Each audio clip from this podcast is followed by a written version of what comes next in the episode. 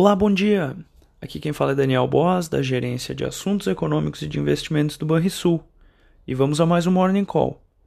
Os futuros de ações dos Estados Unidos e o mercado europeu operam muito próximos da estabilidade, com os investidores avaliando indicadores econômicos e o andamento do combate ao coronavírus. As ações asiáticas encerraram em alta nesta quarta-feira. Os índices interromperam uma sequência de quatro dias em queda. Enquanto isso, o simpósio de Jackson Hole na próxima semana, a conferência anual mais importante do Fed, pode oferecer pistas sobre quando e como o Banco Central reduzirá suas compras de títulos. Levando em conta dados recentes, as vendas no varejo dos Estados Unidos caíram em julho mais do que o previsto, refletindo uma mudança nos gastos com serviços e indicando que os consumidores podem estar se preocupando mais com os preços à medida que a inflação aumenta. Na terça, Jerome Powell, presidente do Banco Central americano, sinalizou que a pandemia ainda está lançando uma sombra sobre a atividade econômica.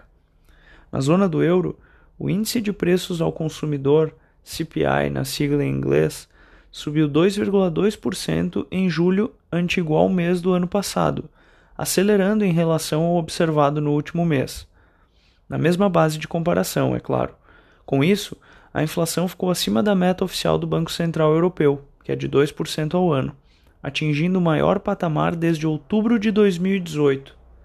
Por aqui, além do exterior estável, o mercado local deve reagir a mais um adiamento da votação da reforma do imposto de renda na Câmara dos Deputados. Espera-se algum alívio nos juros e no dólar, mas que, caso aconteça, será pontual pelas incertezas no âmbito fiscal, político e pelas diversas pressões inflacionárias que ainda assombram o nosso país. Ontem, Roberto Campos Neto, presidente do Banco Central, em entrevista reafirmou que fará o que for preciso para colocar a inflação na meta. O Ibovespa fechou em queda pelo segundo pregão consecutivo, renovando a mínima intradia desde abril e voltando a ficar no vermelho no acumulado do ano em meio a um ambiente externo hostil com preocupações sobre o crescimento econômico. Vamos ao fechamento. O dólar fechou a terça-feira aos R$ 5,29, uma alta de 0,2%. O Ibovespa fechou aos 100